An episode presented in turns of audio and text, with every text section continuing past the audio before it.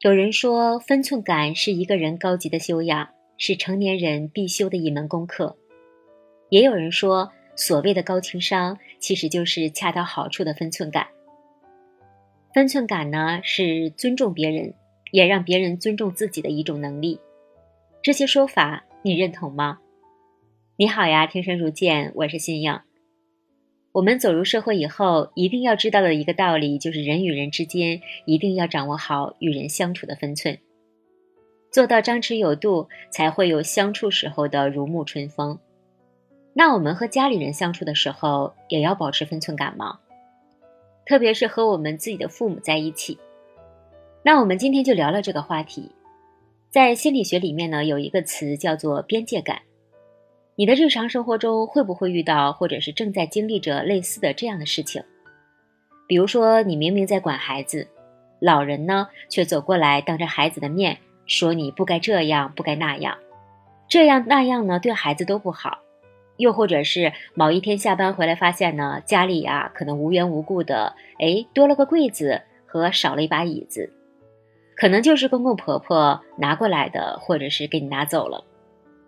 也或者呢，是爸爸妈妈因为一点小事情吵架了，那你呢，作为儿女的，要参与一下爸爸妈妈之间的争论，要给爸爸妈妈一点意见，来评判一下到底是爸爸错了还是妈妈错了。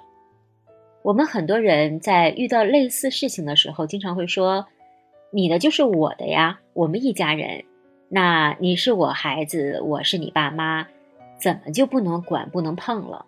一切不都是为了你好吗？但其实明明是自己越界了，还觉得对方生气呢，是无理取闹，觉得对方分不清好坏。可是我们啊，其实却忽略了一个问题：越是亲近的人，特别是自己的爸爸妈妈、爱人和孩子，我们就越要在相处的时候保持相处的分寸感。不要以爱的名义过度的去干涉他人的家庭事务。在我们现在日常生活当中，每个人都有自己的生活方式和决策的方式，我们应该尊重彼此的选择。虽然有的时候因为是家人，我们在一起相处的时候会毫无芥蒂的放松下来，但是我们也一定要注意，注意我们说话的尺度和做事的方式和方法。家庭的矛盾很多起因是因为越界而造成的。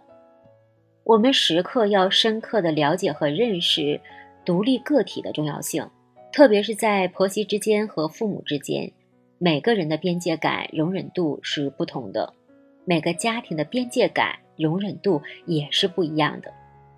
我们应该找到属于自己和自己家庭的边界感。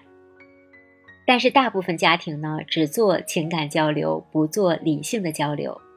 子女和父母沟通时候，也缺乏对自我界限的一个明确的构建，所以经常会乱了分寸，矛盾也就这样产生了。也会有朋友经常会对我说，自己的爸爸妈妈、公公婆婆如何如何，那自己实在是受不了了。知道他们是为自己好，但是很多事情啊又不好拒绝，怕伤害老人，但是接受吧，自己又非常难受。所以我就给朋友建议是呢，如果我们的家人分寸感不强，总是越界，那对于我们的自己，就要学会勇敢的去说出这个不字，学会大胆的表达自己的想法，委婉的说出自己的边界在哪里。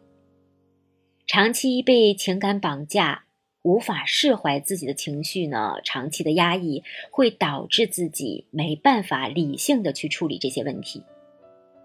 那久而久之，时间一长就会产生矛盾，矛盾一点点的升级，还会伤害我们自己的身体。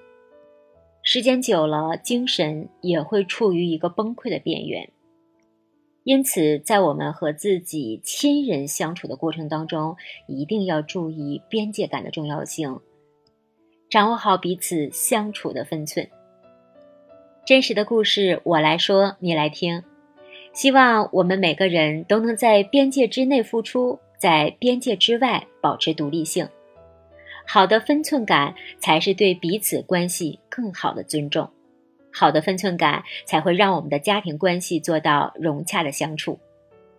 我是新颖，晚安。